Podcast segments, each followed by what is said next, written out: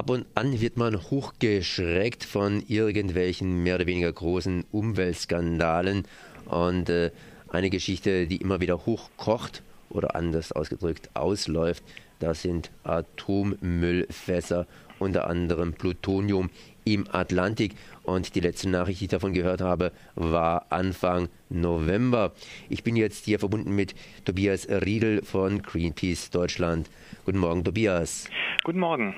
Ja, immer wieder kocht das Ganze hoch, beziehungsweise wird man daran erinnert, dass man irgendwas unter den Teppich, sprich unter oder in den Atlantik gekehrt hat. Das heißt Atommüllfässer, Plutonium gefüllt und dann irgendwie vergessen hat. Was passiert denn mit diesen Atommüllfässern im Atlantik? Es wurde eben über eine lange Zeit ähm, die, ja, der Atlantik als ähm, kostenlose Müllkippe für die Atomindustrie angesehen. Ähm, das war die billigste Entsorgungsmöglichkeit, um äh, eben Atommüll loszuwerden.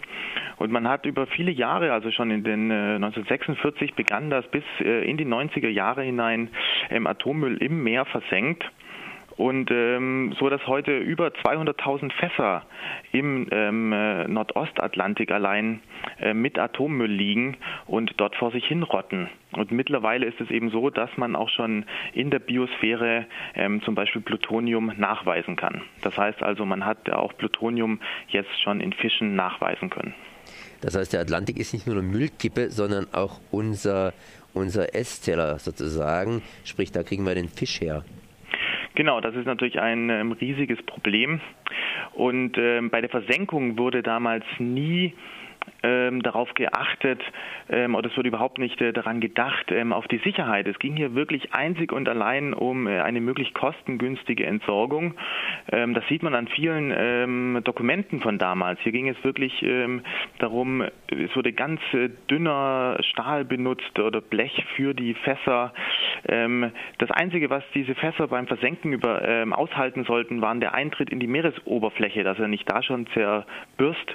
Das war das einzige Kriterium Kriterium, das an Sicherheit angelegt wurde damals. Und ähm, jetzt ähm, oder vermutlich ähm, schon seit längerem tritt eben ähm, die Radioaktivität aus. Und gerade bei Plutonium ist das natürlich ähm, sehr, sehr bedenklich, da ähm, Plutonium eine enorm lange Halbwertszeit hat. Also bei Plutonium äh, 237 haben wir Halbwertszeiten von 250.000 Jahren, äh, Entschuldigung, von 25.000 Jahren. Ähm, und gleichzeitig ist Plutonium hochgiftig, das heißt ähm, bereits ein Millionstel Gramm ähm, äh, kann tödlich enden, da es ähm, hochkrebserregend ist. Also das zeigt schon diese zwei Zahlen, dass es nur eine Frage der Zeit ist, bis eben äh, Plutonium in Fischen oder in äh, der Biosphäre äh, gefunden wird und vielleicht dann auch ähm, in unserem Essen. Und das ist natürlich höchst bedenklich. Hier muss etwas unternommen werden. Was kann denn da überhaupt unternommen werden? Äh, ja, das Das Unbekannte, das unbekannte Terrain. Ich glaube, der Mond ist besser erforscht als unser Meer. Das ist richtig. Das ist natürlich ein ähm, riesiges Problem. Man wollte ja damals einfach nur ähm, den Müll entsorgen, um sich dann nie wieder Gedanken äh, darüber zu machen und hat äh, daher das einfach ähm, in das Meer gekippt. Ähm, es ist auch nicht ähm, alles dokumentiert. Man weiß zwar ungefähr, wo die Stellen sind. Es gibt äh, weltweit ähm, 80 Stellen, an denen Atommüll ähm, entsorgt wurde. Die kennt man ungefähr, diese Stellen. Man weiß aber auch gar nicht ganz genau, was dort wirklich alles äh, entsorgt wurde. Man spricht zwar von mittel- und äh, schwach radioaktivem Müll. Ähm, es gibt aber auch ähm, Augenzeugen, die behaupten, hier wäre auch ähm, hochradioaktiver Müll entsorgt worden im Meer. was man also unbedingt machen muss, ist Nachforschungen anstellen, was dort wirklich äh, eben ähm, versenkt wurde. Man muss ähm, ein Monitoring-Programm aufsetzen. Das heißt, man muss schauen, wo ähm, tritt denn eigentlich ähm, am meisten ähm, aus, wo ist sozusagen die Situation am kritischsten, um dann sich zu überlegen, wie kann man diesen Müll wieder bergen, weil das ist eigentlich das, was man machen muss. Der Müll muss vor allem wenn es dann ganz akut wird, muss hier wieder aus dem Meer heraus geholt werden. Da gibt es natürlich mehrere Probleme. Das heißt, wer hat den Müll versenkt? Wem gehört überhaupt dieser Müll? Da gab es ja mehrere Länder, meist europäische Länder. Das macht die Sache vielleicht ein bisschen einfacher. Kann man also alles der Europäischen Union vielleicht in die Schuhe schieben. Aber glücklicher oder unglücklicherweise ist äh, ja viel Atommüll zum Beispiel 400 Kilometer vor der portugiesischen Küste versenkt worden. Und das heißt natürlich auch wiederum hier bei uns in Europa. Das heißt, wer soll da bezahlen? Also hier sind natürlich ganz klar die ähm, Länder gefragt, ähm, die den Müll auch verklappt haben. Das sind ähm, eben viele europäische Länder. Insgesamt sind das ähm, zwölf oder 13 Länder, die ähm, an dieser Verklappung beteiligt waren. Unter anderem war auch Deutschland ähm, beteiligt. und hier müssen sich eben diese Länder ganz klar zusammentun und einen Plan entwerfen, wie man hier nun vorgeht. Ich habe vorhin gesagt, der Europäischen Union irgendwie in die Schuhe schieben. Wir reden jetzt gerade über Länder, aber im Grunde genommen müssen wir natürlich auch über Unternehmen reden. Das heißt, wer jetzt nochmal, wie kann man das zuordnen? Oder anders ausgedrückt, wenn ich da Atommüll finde, die haben ja keinen Ausweis dabei. Also wem kann ich das zuordnen? Wie kann man das machen? Gibt es da irgendwie eine Idee oder muss man da sich erst was Gründliches überlegen und natürlich in die entsprechenden Listen hineinschauen? Das heißt nachschauen, wer hat was verkappt?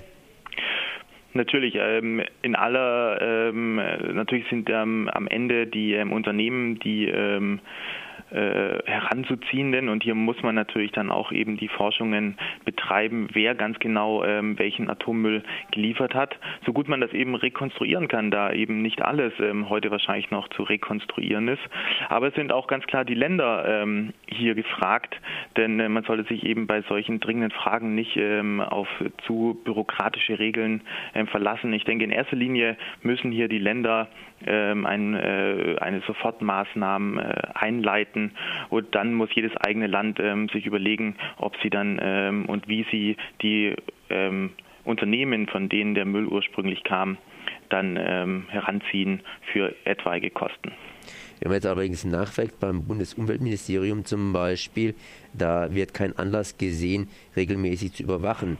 Denn das Versenkungsgebiet, das ist ja eigentlich äh, weit weg und vor allen Dingen die in Fischen gemessene Radioaktivitätskonzentration, die ist sehr, sehr niedrig, zumindest bis jetzt noch.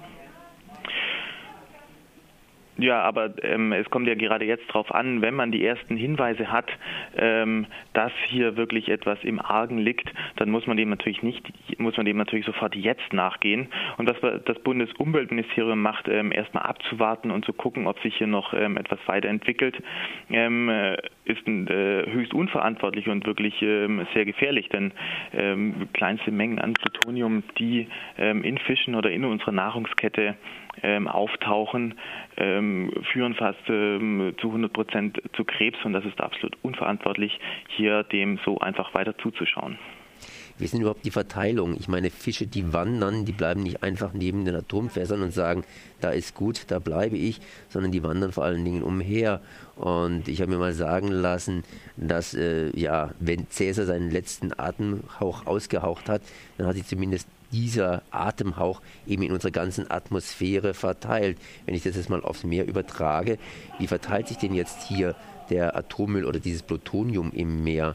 Gibt es da längerfristige Gefahren, dass eben unsere Nahrungskette bzw. unsere Vorräte, unsere Fischvorräte massiv bedroht sind? Die oder, Gefahr. Oder ist es einfach noch zu wenig erforscht auch? Genau, die Gefahr ist ähm, natürlich da. Ähm, es ist eigentlich eine ticken Zeitbombe, die hier auf, äh, auf unserem Meeresgrund liegt. Und ähm, das Meer bietet uns ja eben ähm, große Mengen an Lebensmitteln durch, ähm, zum Beispiel vor allem den Fisch.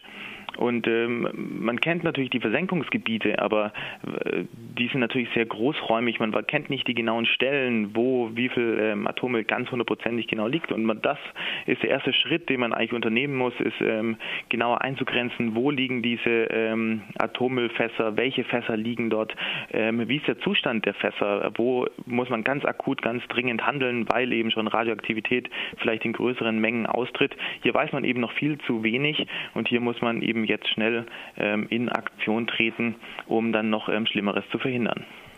Schnell in Aktion treten bin ich eigentlich auch der Meinung, aber es wird eigentlich relativ langsam in Aktion getreten. Das heißt, das Meer hat alles bedeckt hm. und äh, ja, das Bundesministerium ist zumindest relativ ruhig und ab und zu hört man mal was. Weshalb hört man da relativ wenig davon?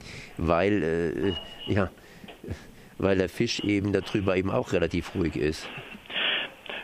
Genau, man äh, scheut sich natürlich davor, ähm, hier etwas in Angriff zu nehmen. Das zum einen natürlich kennt man äh, die Problematik und wenn man die Problematik lösen will, weiß man, dass das ähm, sehr, sehr kompliziert sein wird. Noch nie hat man ähm, solche Fässer zum Beispiel aus dem Meer geborgen oder solche äh, Monitoring-Programme aufgesetzt.